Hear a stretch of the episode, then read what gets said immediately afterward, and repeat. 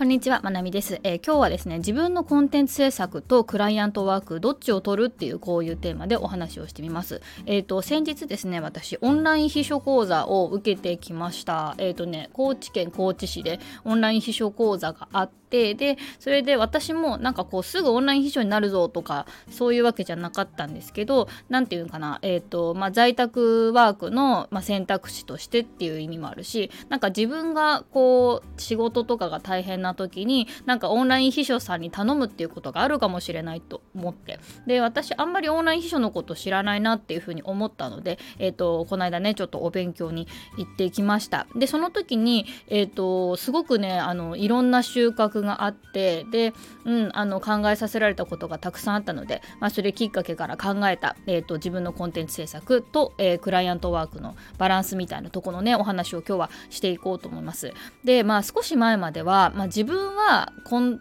テンツ制作側かなみたいな風にとか思ってたんですけどなんかどっちかだけとかこっちはダメでこっちしかとかじゃなくってなんか今はねどっちもやるべきだなっていうふうに思ったりします。でどっちもやるべきというかどっちもなんか頭の中に置いとくみたいな、えーと、自分がコンテンツ制作をするっていう体とクライアントワークをやるっていう体どっちもねあった方がいいんじゃないかなっていうふうに思ってます。まあ、ただその比率ですねあのどっち側をメインにしていくかみたいなでこっちあの、まあ、バランスとか比率的な部分に関しては、まあ、その人に、えーと、よって違うのかなというふうに思うのでここはなんか自分とよく相談して決めるのがいいかなというふうに思います。でまあそもそもねそもそものこのコンテンツ制作とクライアントワーク、まあ、それぞれなんですけど、まあ、フリーランスの働き方としてあの自分のコンテンツ制作をするっていうのがあるよとかあのクライアントさんにお仕事をもらって自分のスキルでお仕事をしてクライアントワークがあるよみたいな感じでこうなんかフリーランスの働き方として、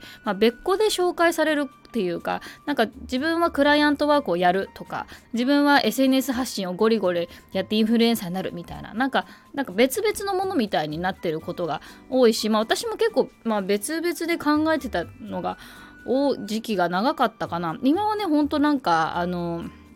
うん、なんかあんまり別々っていう感じにはねあんま考えなくなってるような気がしますね。うん、で私の場合は自分のコンテンツ制作っていうのがやっぱメインなので一応コンテンツクリエイターとしての動きがやっぱり多いですね大半うんまあ5割以上8割方を占めてるんですけどやっぱりあのクライアントワーク的なものもあるんですよね。でまあその代表例が PR 案件だったりしますね。この商品を紹介してくださいっていうふうに言われてあ分かりましたショート動画でもいいですか？とかって言ってえーと、紹介したりしたこともあります。うん、でそれ YouTube とかでもやったことありますね。あとは何だろう、えーと、ブログの記事を書いてくださいってこの、えーと、記事1本でいくらですっていうふうに単価が決まっててこうやって引き受けたりとかしたこともあります。うん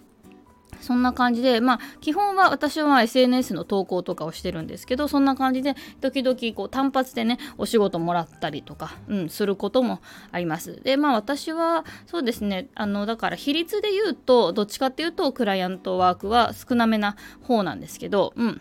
なんかやっぱどっちもやると何がいいかっていうことについてなんですね。まあ、そこが結構大事かなっていうふうに思うんです。で、そのコンテンツ制作をやってると、やっぱそそれだけスキルが身についていくわけですよね。で、それがそのままクライアントワークに生きるっていう感じです。例えば YouTube を、えっ、ー、と、YouTuber になります。YouTube の動画を作ります。で、動画の編集スキルが上がっていきます。で、そのままこう動画の編集者として、あの、誰かから依頼を受けた時に動画を作ったりできるっていうことですね。で、これれも最近私も実際、え、ー、と、動画編集、まなみさんに頼みたいですって言ってくださる方がいて、えーと、動画編集をしたりとかしているので、うん、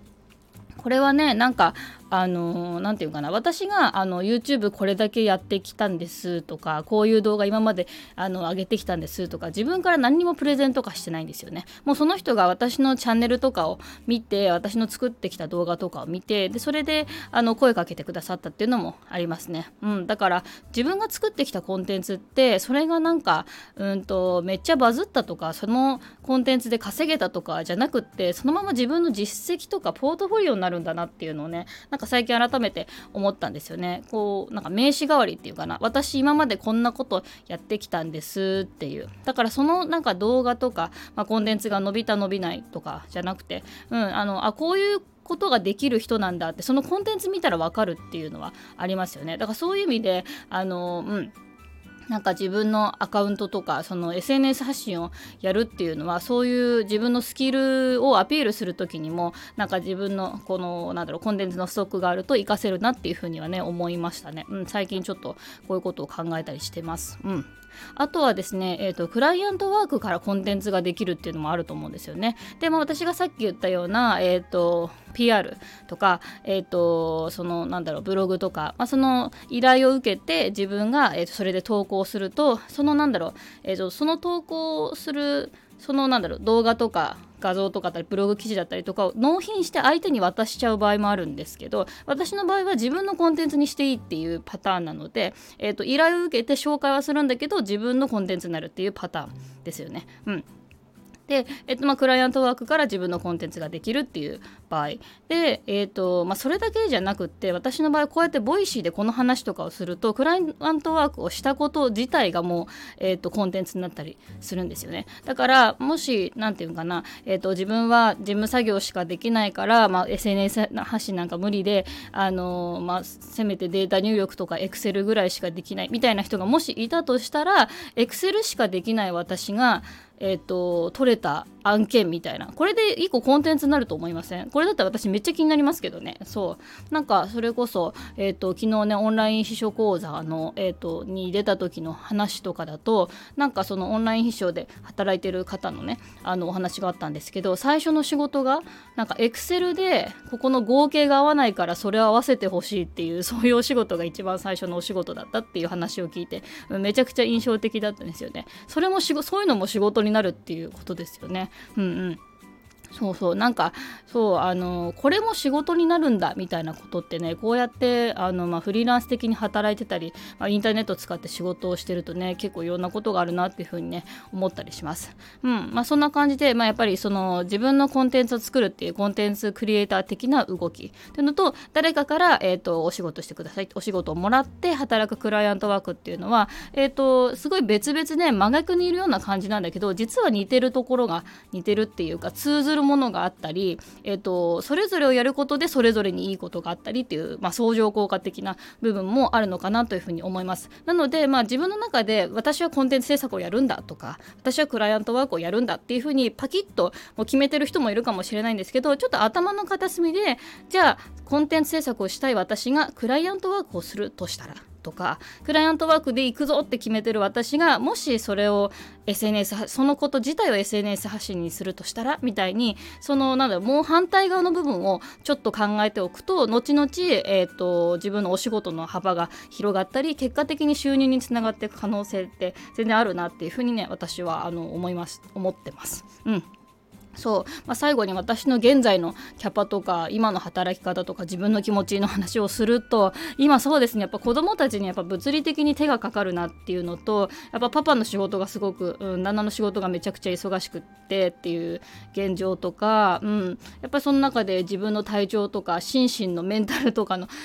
心身のケア的なこととかを考えるとあんまり新しいことをゴリゴリやっていくっていうのはちょっと違うかなっていう感じがするんですよね。だから自分のコンテンツ制作を自分のペースでちょこちょこやる。でしながら身近な人から私のことをすでに知ってる人から今仕事もらうっていうのが良さそうだなと思ってすでに私に、動画編集とか頼んでくださってる方にこんなこともやりますよっていう提案とかをちょっとやってみようかなっていうふうにね最近は思ってるところです。であとは毎日ボイシーを更新してでプラスアルファで、まあ、できることをやっていくっていう感じですね。で、まあ、その収入の面に関しても、まあ、大体私支出と収入のバランスとかもかあの込みで最近まあミクガットをこう、うん、見直しをしてあのいらなかったいらないサブスクとかを解約したりね地味なことですけどあのやったりしました。あとはまあメルカリでちょっと不用品を売ったりとかねそういうことをしてます。だからこうすっごい節約するとか稼げてないから節約しなきゃとかじゃなくって、まあ、シンプルに浪費を減らしてまああのここにお金流れる必要ないよねってところはカットしていくっていう、まあ、低コストライフ的な感じでやっていけば何て言うかなそんなにすっごい売り上げが立たなくてもあの今は別にあのちょっと省エネ気味でもいいんかなっていうふうにね思えるようになりました。まあねこう支出とかねお金の流れの見直しも大事ですね。この辺のこともねまた放送でお話ししていきたいと思います。というわけで今日は自分のコンテンツ制作とクライアントワークどっちを取るというお話をしてみました。何か一つでもね参考になることがあれば嬉しいです。というわけで皆さん今日も一日頑張っていきましょう。